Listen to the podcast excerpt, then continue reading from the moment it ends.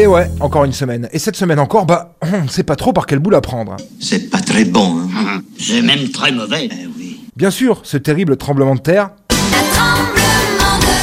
Ah, ta gueule, hein, c'est pas le moment. On va faire une gâterie à Corbier, ça nous fera des vacances. Donc, ce terrible tremblement de terre atroce en Syrie et en Turquie avec toutes ses victimes. Pas de quoi en rire, juste se rappeler qu'on est bien peu de choses. Et mon amie la rose me l'a dit ce matin. Ah ouais, elle s'y met elle aussi. Donc je disais, se rappeler qu'on est bien peu de choses et que le jour où la planète aura décidé de s'autoréguler et de se soigner de tous ces parasites humains qui lui saignent la chair, ça devrait somme toute aller assez vite. En réalité, je ne sais même pas où je suis. Pourriez m'aider? J'ai été particulièrement ému cette semaine par ce papa qui a sauvé ses enfants in extremis et qui témoignait de son désir de les emmener loin pour les protéger. C'est beau, c'est humain. Le problème de ce papa et de tous ces Turcs qui vont tenter de changer de pays suite à ce terrible drame, c'est qu'en plus d'être musulmans, ils n'ont bien souvent pas les mêmes voitures que nous, contrairement aux Ukrainiens, et ils risquent fort, s'ils font le choix de l'Europe occidentale, d'être accueillis à coup de retourne dans ton pays pendant quelques générations, vu le climat ambiant. Comme quoi parfois on a juste le choix entre une mort atroce et une vie compliquée. Mais hélas, trop peu d'entre nous ici, chez les privilégiés, ont à ce jour compris cela. C'était la plus rentable, la plus moderne et la plus merveilleuse des entreprises de la galaxie.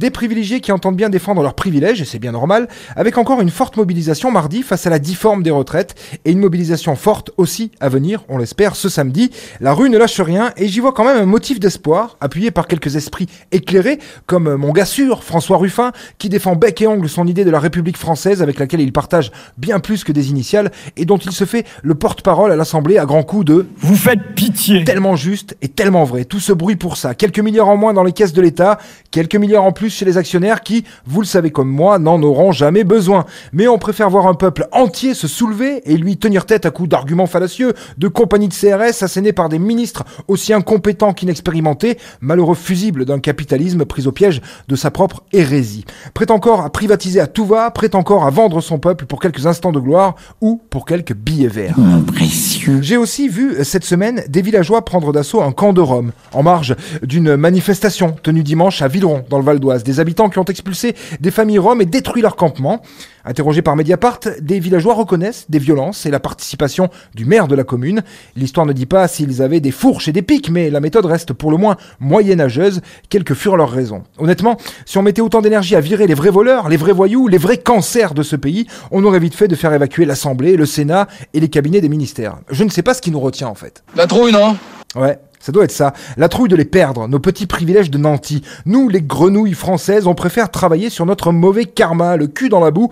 C'est quand même plus confortable et plus facile. Et pendant ce temps-là, le capitalisme et ses dérives nous éloignent chaque jour un peu plus du sens commun, de l'altruisme et du bonheur de vivre ensemble et de se contenter des petites joies simples de la vie.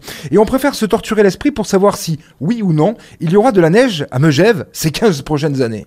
Parce que la neige, elle est trop molle pour moi. Heureusement, on a pu rire un peu cette semaine puisqu'on a appris le décès de Paco Rabanne. Perso, je croyais qu'il était déjà mort depuis longtemps. Et en même temps, c'était très prévisible avec le Noël au balcon qu'on a eu. Bon, par contre, Michel Sardou est toujours vivant, hein, c'est à n'y rien comprendre. Allez, je vous laisse, je vais payer une professionnelle pour déniaiser Gabriel Attal parce que 14 ans est toujours puceau. Quand tu veux faire la morale à tout le monde, ça la fout mal quand même. Hein. Bonne bourre, mes petits compulsifs de la consommation. Oh, vous les vous avez trop de temps libre, hein. Vous trouvez des occupations, Madame Castillon, des loisirs, hein. Faut nous lâcher un peu. Jamais être politiquement correct. C'était la semaine de Vinceau. Il n'a encore pas fait grand chose. Hein.